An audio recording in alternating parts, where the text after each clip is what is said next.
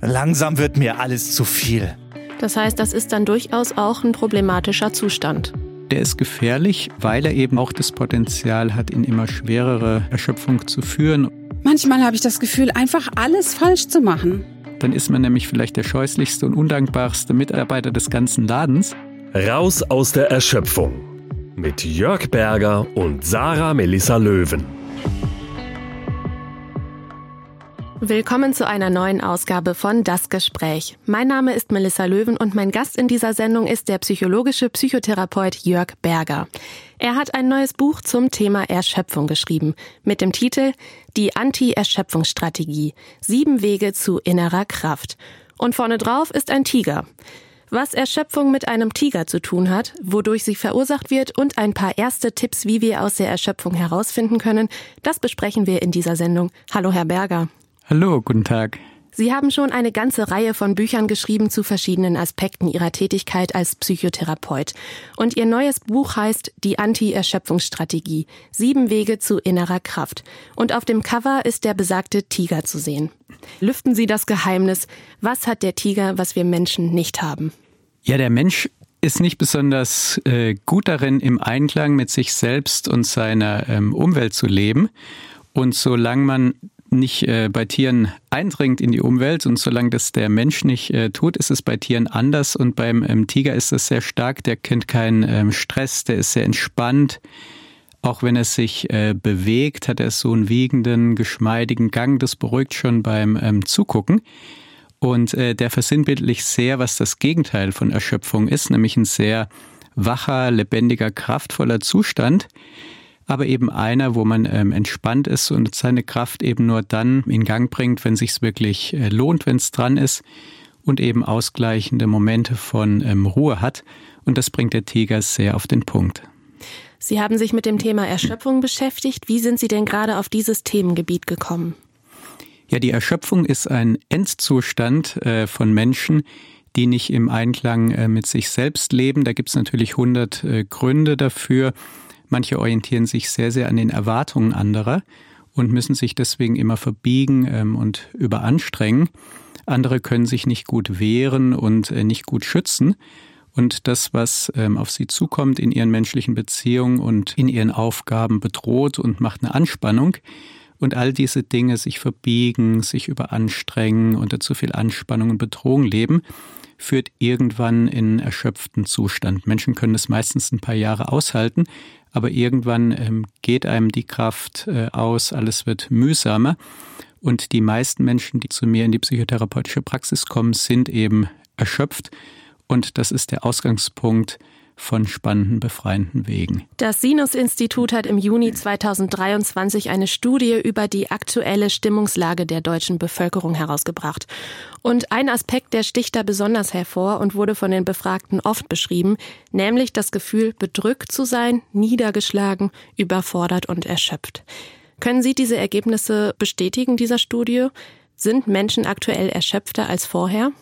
Ja, es gibt äh, zumindest einige Faktoren, die ähm, mehr erschöpfen können. Die meisten Menschen erleben an ihrem Arbeitsplatz äh, eine Verdichtung von Anforderungen. Manchmal kriege ich so erzählt, wie äh, die Arbeit von Verwaltungsangestellten, von Bürokräften, aber auch von Managern vor 20 Jahren war und wie es heute ist. Und dann kommt in einem ziemlich ähm, hohen Takt immer noch was dazu. Die äh, digitalen Zusatzaufgaben sind nicht immer eine Erleichterung. Und äh, so sind äh, viele Menschen einfach mit mehr Aufgaben, mehr Erwartungen, einer verdichteten Arbeit konfrontiert. Ein zweiter Faktor ist, dass ja bei fast jedem Menschen so ein zweites digitales Leben dazu kommt, wo wir irgendwie unseren Platz in sozialen äh, Medien haben und man muss das ja beantworten, wenn man so eine WhatsApp kriegt zum Beispiel. Das ist natürlich, hat Aspekte, die wunderschön sind, die unglaublich praktisch sind. Manches ist zeitsparend.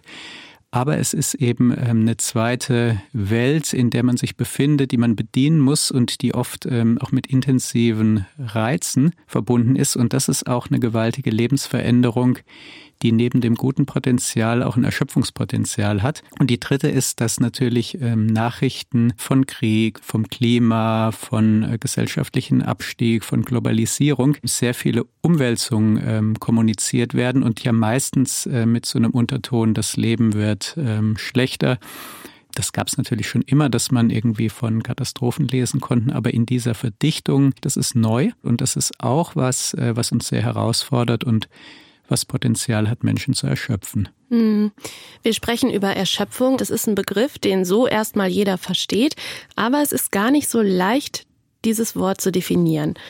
Wie definieren Sie diesen Begriff? Was ist Erschöpfung? Ja, die meisten Menschen, die von Erschöpfung äh, berichten, denen geht einfach die Kraft aus. Und die äh, beschreiben, vor ein paar Jahren äh, bin ich noch dynamisch in den Tag äh, gegangen und das, was ich ähm, leisten wollte und musste und die Power, die ich hatte, die waren in einem guten Verhältnis. Und irgendwann ähm, kippt es und man kommt in so einen Teufelskreis, weil wenn man weniger Kraft zur Verfügung hat, steht man morgens auf und ähm, erlebt die normalen Aufgaben, die man früher gut geschultert hat. Wie so ein Berg ist schon ähm, angespannt morgens. Äh, manche rutschen in so einen Morgen tief rein, weil der ganze Tag ähm, tatsächlich eine Überforderung ist, wenn man nicht mehr seine volle Kraft dafür zur Verfügung hat.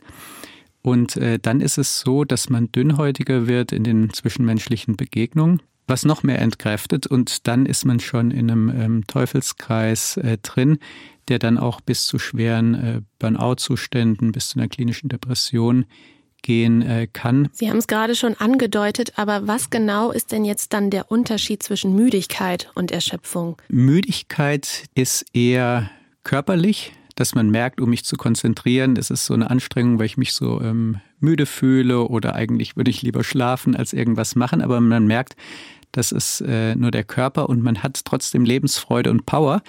Erschöpfte würden das ähm, anders sagen und sagen, hier eigentlich überall gehen mir die Lichter aus.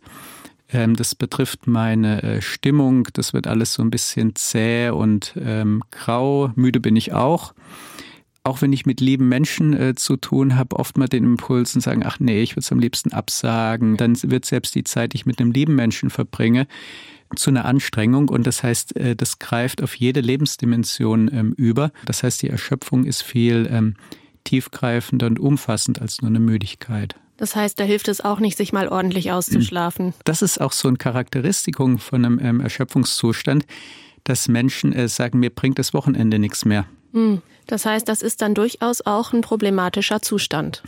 Ja, genau, der ist gefährlich, weil er eben durch diese Teufelskreise, die dann in Gang kommen, die ich beschrieben habe, ähm, auch das Potenzial hat, in immer schwerere Erschöpfung zu führen oder so einen ähm, wirklich so einen finalen Burnout-Zustand.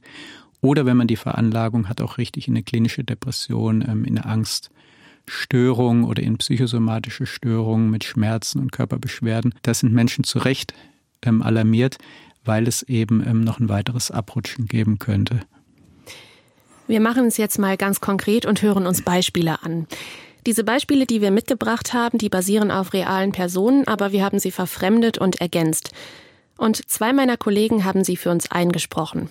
Die erste Erschöpfungsgeschichte ist von Luisa. Luisa ist Anfang 30 und hat vor kurzem eine Therapie begonnen, weil sie seit Monaten mit Erschöpfungszuständen zu kämpfen hat, die sich körperlich aber nicht erklären lassen. Hören wir uns mal an, was Luisa zu erzählen hat.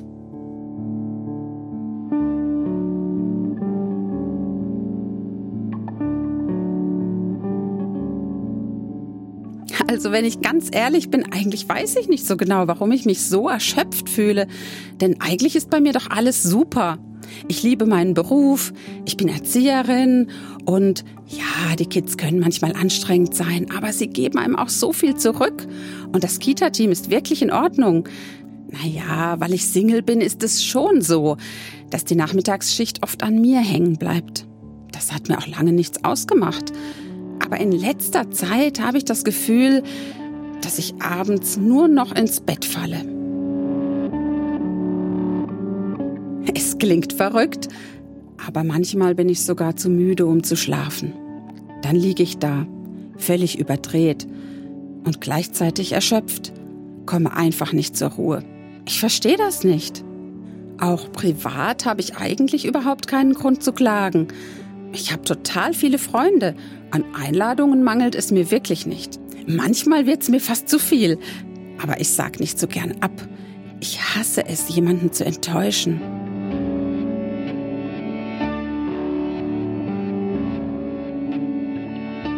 Kollegin hatte mich vor kurzem gefragt, ob ich nicht bei ihrem Umzug helfe.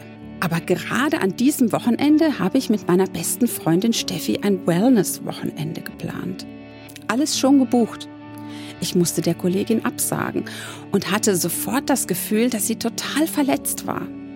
Wenn es nur um mich gegangen wäre, hätte ich die Reise ja sofort abgesagt. Aber ich hatte halt den Eindruck, Steffi braucht dringend eine Auszeit.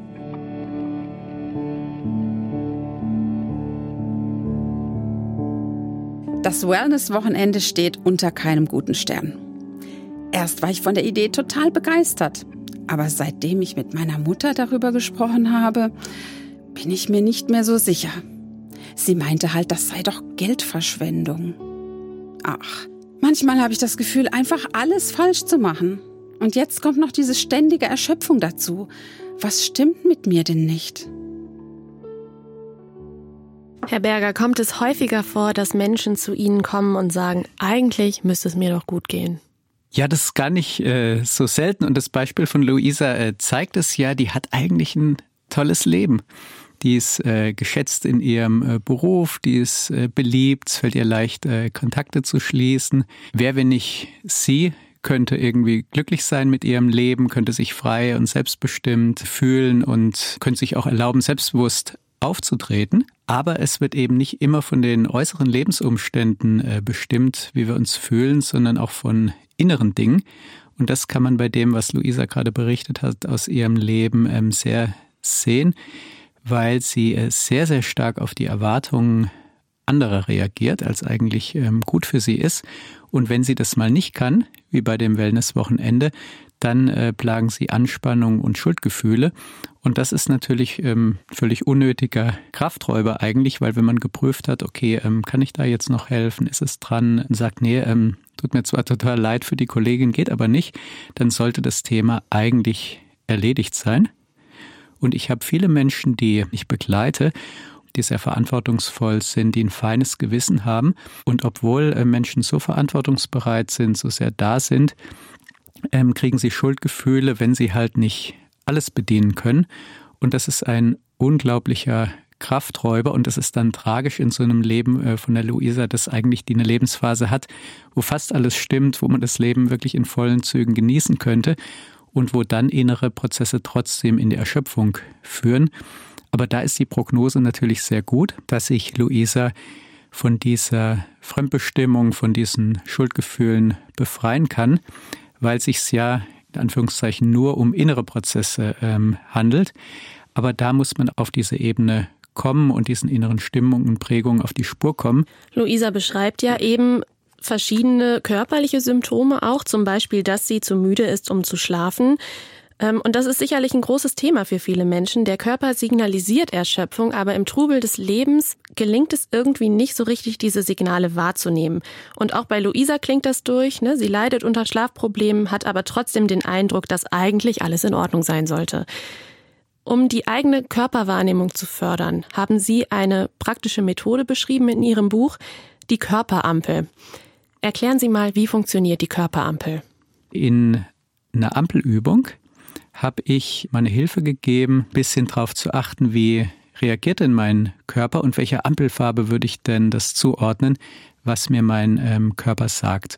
Vielleicht gibt es ja eine Beziehung, äh, wo man sich fragt, ist das noch in Ordnung, was da ähm, abläuft?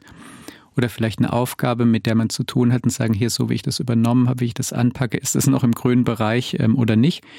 Und man kann ähm, dann mit der Aufmerksamkeit mal hingehen und mal eine typische Situation vor seinem inneren Auge auftauchen lassen oder vielleicht die letzten drei Begegnungen mit einer Person und mal darauf achten, wie reagiert mein Körper eigentlich. Und äh, das wahrnehmen und mal zu gucken, ja, das tut mir gut, das ist in Ordnung.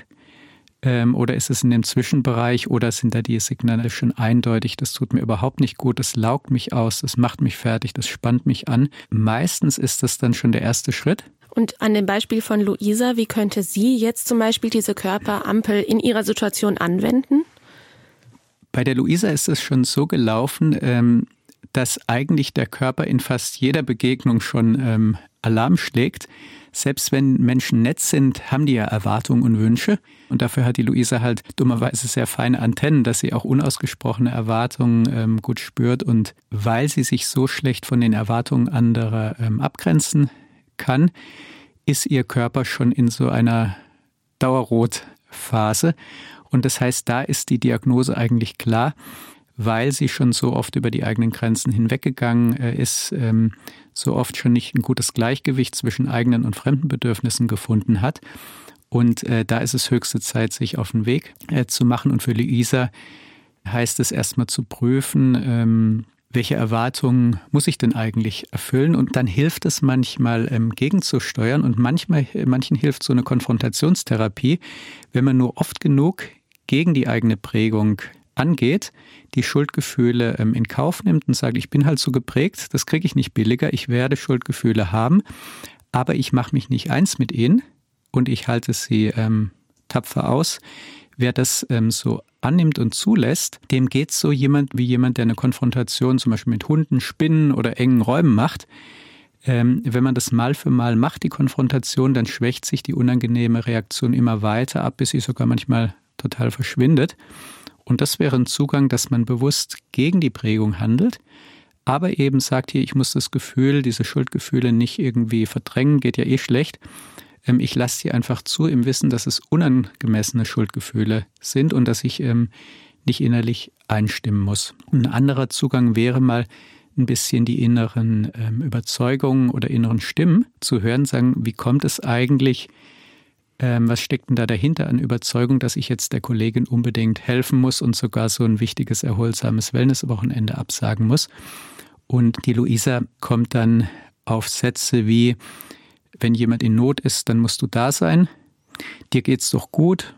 Ähm, andere sind schlimmer dran.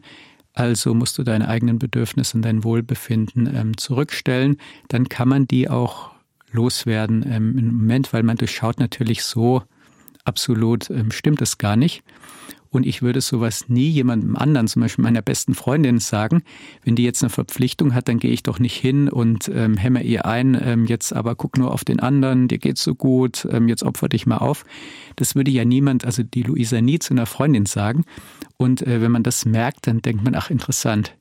Jetzt äh, aus meiner tiefsten Überzeugung vertrete ich eigentlich was ganz anderes als diese innere Stimme. Und wem das auffällt, der ist schon dabei, sich von diesen alten Stimmen zu verabschieden. Wir haben darüber gesprochen, was Erschöpfung ist und wie sie sich im Körper äußert. Wir wollen nochmal konkret werden und hören uns eine zweite Geschichte über Erschöpfung an. Diesmal berichtet uns Markus über seinen inneren Zustand. Markus ist Elektroinstallateur und Familienvater. Er ist bei seinem Hausarzt vorstellig geworden, weil er spürt, dass irgendwas nicht stimmt.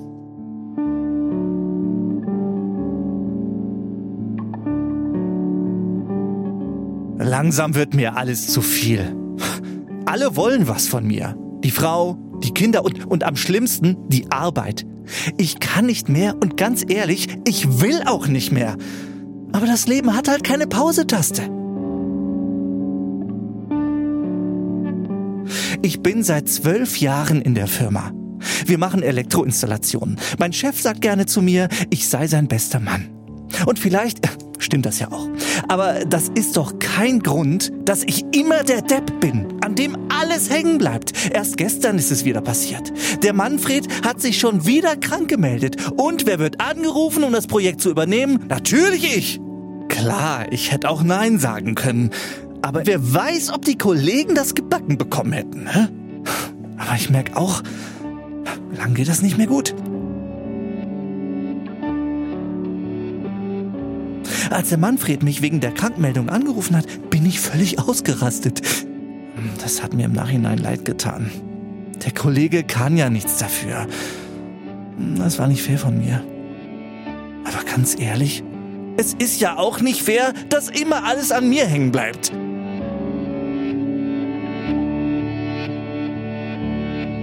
Und wenn ich nach Hause komme, das gleiche Spiel.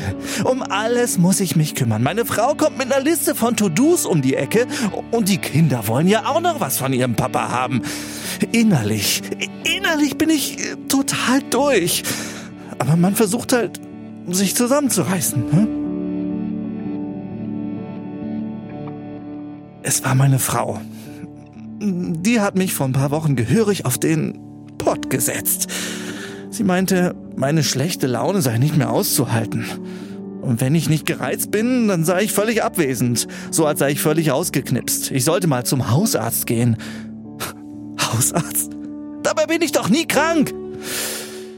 Aber ja, sie hat recht. Ich habe schon länger das Gefühl, dass mir alles zu viel wird.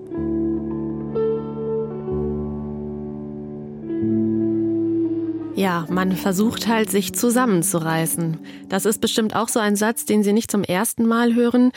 Was ist denn eigentlich das Problem mit diesem ständig sich zusammenreißen? Ja, der Markus, äh, das ist schon durch seinen äh, Bericht deutlich geworden, hat sehr ähm, hohe perfektionistische Ansprüche ähm, an sich selbst. Und äh, um denen Genüge zu tun, muss man sich eben zusammenreißen. Und zusammenreißen heißt ja, ich höre jetzt nicht auf das, was ich brauche, vielleicht mal eine Pause oder einen guten Ausgleich oder eine Unterstützung, sondern ich schiebe alles, was ich eigentlich bräuchte, beiseite, reiß mich zusammen, beiß die Zähne zusammen und bring halt äh, die Leistung oder übernehme hier Verantwortung. Einerseits ist es schön. Ich bin gerne bei Ärzten in Behandlung, die Perfektionisten sind, weil da kriege ich eine tolle Behandlung oder habe gerne einen Handwerker, der äh, perfektionistisch ist. Also das heißt, ähm, man hat ja auch viel davon, wenn Menschen sich zusammenreißen und sagen, hier egal, wie es mir geht, ich stelle alles zurück und liefere das möglichst perfekt ab. Aber es ist natürlich ein großer Risikofaktor, wenn man nicht schwingen kann. Ideal ist es ja so, dass man schwingt und sagt, hier, da möchte ich exzellent sein und in diesen Bereichen, diesen Stunden, da mache ich es gerne so perfekt wie möglich und gebe mein Bestes. Und dann muss es aber auch andere Bereiche geben, wo ich mal fünf gerade sein äh, lassen kann, wo ich mal unvollkommene Sachen abliefere. Und die Balance ist ein Schlüssel zu kraftvollem Leben. Und der Markus hat eindeutig diese Balance ähm, verloren und wird natürlich jetzt auch gereizt, wenn die Familie mit ganz normalen Wünschen kommt und sagt, hier könntest du mal dies oder das erledigen. Kinder haben ja auch Bedürfnisse und das ist natürlich auch ein Alarmzeichen, wenn man merkt, ich habe schon so viele Erwartungen und Anforderungen bedient und habe so eine Art ähm, To-Do-Listen-Allergie bekommen. Und wenn jetzt die lieben Menschen, für die ich ja eigentlich da sein möchte, irgend mit irgendwelchen Wünschen oder To-Dos kommen, dann werde ich schon gereizt äh, und abwehrend. Und das erleben ähm, Menschen zu Recht als ein Alarmsignal, wenn sie in so eine Situation kommen. Markus scheint ja auch ein Leistungsträger zu sein. Wie kommt es denn, dass Menschen, die normalerweise eben viel Power haben, in so eine Überforderung kommen? Der Markus hat sich, glaube ich, ein bisschen ködern lassen von dieser besonderen Situation und dieser scheinbaren Ehre, du bist mein bester Mann. Und eigentlich denkt man, boah, das ist doch ein Pfund, mit dem er wuchern kann. Weil wenn er so geschätzt ist und wenn er fast unentbehrlich ist, dann hat er auch eine starke Verhandlungsposition, dem Chef mal zu sagen, du, ähm, das schaffe ich nicht.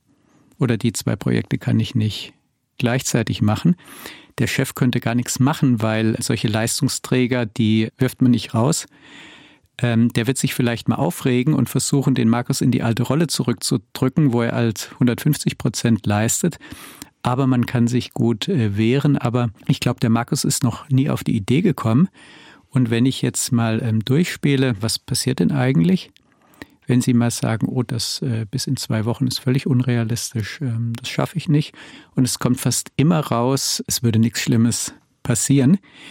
Und äh, trotzdem ist es natürlich in so einem äh, Therapiegespräch, wo beide entspannt sind, ähm, ziemlich leicht, das so durchzufantasieren, sagen, hier, das wäre das doch möglich.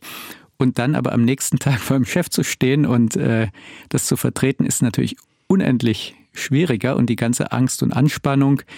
Und man stürzt ja auch vor dem Thron. Dann ist man nämlich vielleicht der scheußlichste und undankbarste Mitarbeiter des ganzen Ladens. Aber wenn man merkt, okay, dieses Theater, das kann ich auch mal ähm, aushalten, und dann arbeite ich die nächsten zwei Wochen ähm, viel entspannter und bin auch nicht mehr gereizt. Oder wenn ich dann in die Familie komme abends, und das sind halt auch noch Aufgaben, so ist das Leben, dann ähm, bin ich auch nicht schon in so einer aggressiven Abwehrreaktion.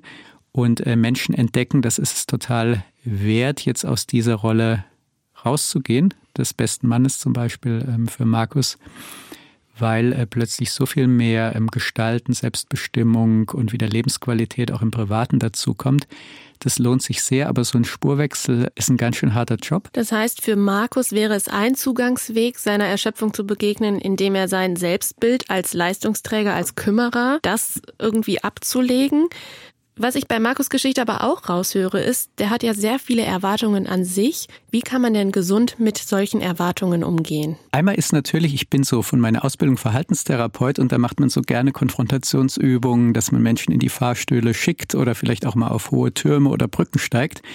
Und äh, die Konfrontationstherapie ist ähm, eine der schnellsten und wirksamsten ähm, Veränderungen. Das ist auch so von Therapiestudien her bekannt. Für den Markus würde sich das anbieten und ähm, das einfach mal auszuprobieren.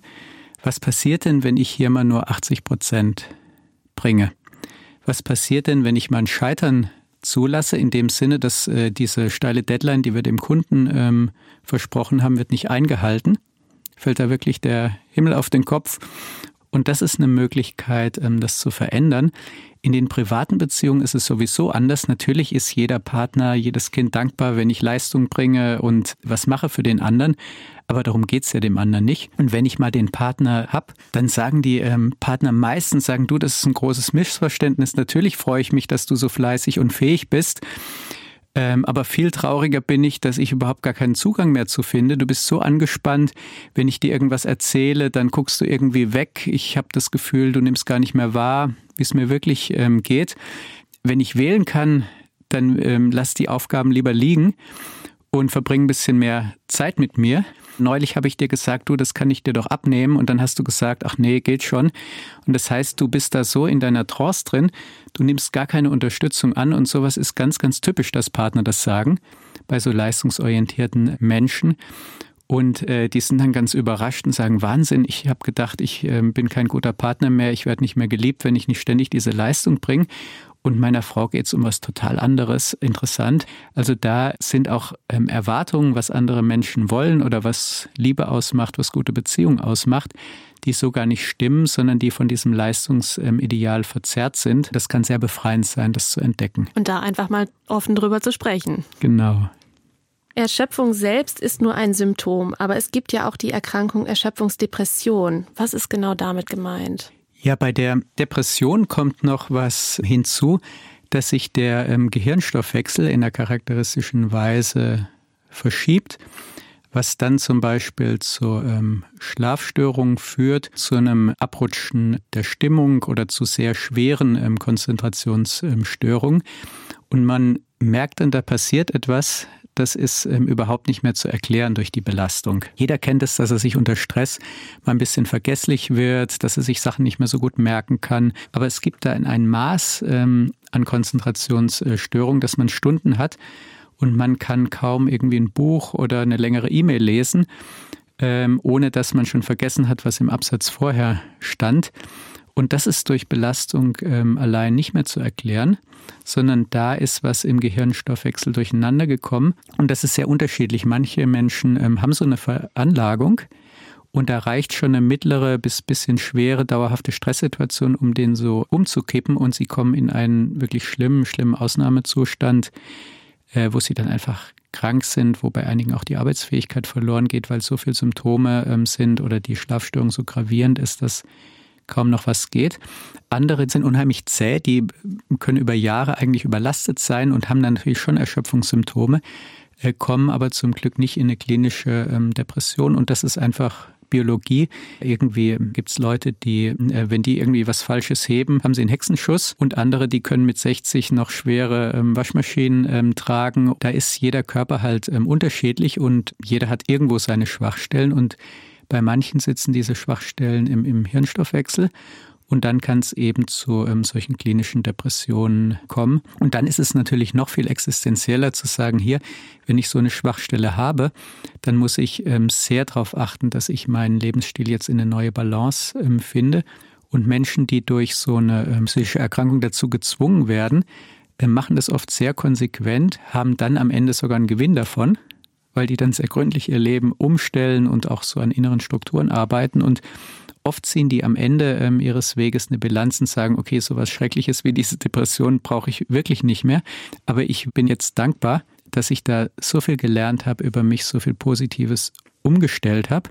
Eine ganz spannende Aussage in Ihrem Buch, die man gleich ganz am Anfang findet, die lautet, die Lösung gegen ein Erschöpfungsgefühl ist nicht Selbstdisziplin.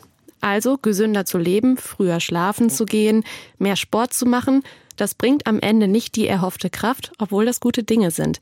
Warum hilft Selbstdisziplin in diesen Dingen bei Erschöpfungszuständen denn nicht? Ja, weil die meisten Menschen einfach nicht sehr diszipliniert sind. Und Disziplin bedeutet ja, mir ist überhaupt nicht danach, aber ich kann mich dazu zwingen. Ich frage mich manchmal, ob sowas überhaupt gibt bei Menschen, weil zum Beispiel Leute, die wir diszipliniert ähm, erleben, wie, wie Leistungssportler oder so Konzertpianisten oder Schauspieler, die Unmengen Text äh, lernen müssen.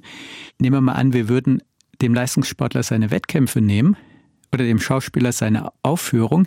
Ich hätte große, ähm, großes Fragezeichen, ob die die Disziplin aufbringen würden so ein hartes Training zu machen oder diesen ähm, Text zu lernen.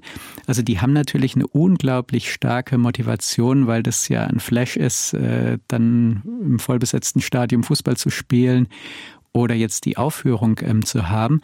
Da ist eine unglaublich starke äh, motivationale Triebkraft. Wenn man die nicht hat und versucht, sich gegen ähm, die eigenen Neigungen zu zwingen, dann äh, ist das was, woran die meisten ähm, scheitern. Und äh, deswegen achte ich sehr darauf in Therapieprozessen, die äh, diesen Weg nicht auf diesen morastreichen Boden der Disziplin, äh, Selbstdisziplin aufzubauen, weil man da doch oft ähm, versinkt. Und viele Sachen, die durch wissenschaftliche Studien klar sind, dass sie helfen, wie Bewegung, gute Ernährung. Wenn man das ohnehin schon macht, dann ist es natürlich gut, das in sein Anti-Erschöpfungsprogramm ähm, einzubauen. Aber wenn man in so einem erschöpften Zustand sagt, okay, äh, man liest es irgendwie jeden zweiten Tag, Bewegung ist gut. Jetzt habe ich gar keine Lust, aber ich quäle mich dazu. Das hat einfach sehr, sehr schlechte ähm, Erfolgsaussichten. Und dann muss es andere Wege geben, wie man ähm, an natürliche Motivation anknüpft. Und manchmal ist es so, dass dann sogar diese ähm, guten Empfehlungen wie Ernährung oder Bewegung rauskommen, aber aus ganz anderen Gründen, dass jemand merkt, boah, ich habe unnötige Dinge gestrichen und plötzlich habe ich Zeit und dann fällt mir an, eigentlich bin ich sau gerne in der Natur und plötzlich bewegt sich jemand, aber aus ganz anderen Gründen, dass er quasi sich Freizeit äh, zurückerobert hat. Aber eben nicht, dass er sagt, oh, ich habe kaum Zeit und es reicht vielleicht gerade ins nächste Sportstudio und ich hasse sowas, ist überhaupt nicht mein Ding und ich müsste mich nur mit ähm, Selbstdisziplin ähm, hinzwingen. Natürlich, ich weiß ja um die wissenschaftlichen Befunde und denke, naja, das wird der Person sicher gut tun. Äh, gleichzeitig sehe ich, äh, das hat so wenig Erfolgschancen, da würde ich jemanden irgendwie nur frustrieren, wenn ich das vorschlage. Und es finden sich dann aber im ähm, Entwicklungsweg Schleichwege, wo sich dann aber eine natürliche Motivation ähm, freisetzt, wo sich das einfach leicht und selbstverständlich und persönlich stimmig anfühlt. Wir haben am Anfang über den Tiger gesprochen und der Tiger braucht keine Selbstdisziplin. Nochmal in einem Satz, was können wir vom Tiger lernen? Ich meine, dem Tiger ist es einfach biologisch geschenkt, solange sich der Mensch nicht einmischt ähm, in seine Umgebung. Der lebt einfach in einem Umfeld, für das er gemacht ist. Und äh, in sein Instinktprogramm ist nur Verhalten angelegt, das ihm gut tut und ihm entspricht. Und das kann aber ein starkes Bild äh, sein. Für uns Menschen ist es ein bisschen komplizierter. Wir müssen ähm, achtsam sein und können einiges dafür tun, dass wir in so ein Leben kommen, ähm, wo wir in Einklang mit uns selbst und in Einklang mit unserem Umfeld, das heißt mit unseren Beziehungen und Aufgaben leben. Vom Tiger können wir also eine Menge lernen, wie wir ausgeglichen und auch im Einklang mit uns selbst und unserer Umwelt leben können. Damit beenden wir die erste Sendung unserer vierteiligen Serie zum Thema Erschöpfung. Herr Berger, vielen Dank bis hierhin erstmal für das Gespräch. Das war sehr interessant. Ja, bitteschön. Das war die erste Folge von Raus aus der Erschöpfung. Ein Podcast mit Jörg Berger und Sarah Melissa Löwen. ERF Plus. Tut einfach gut.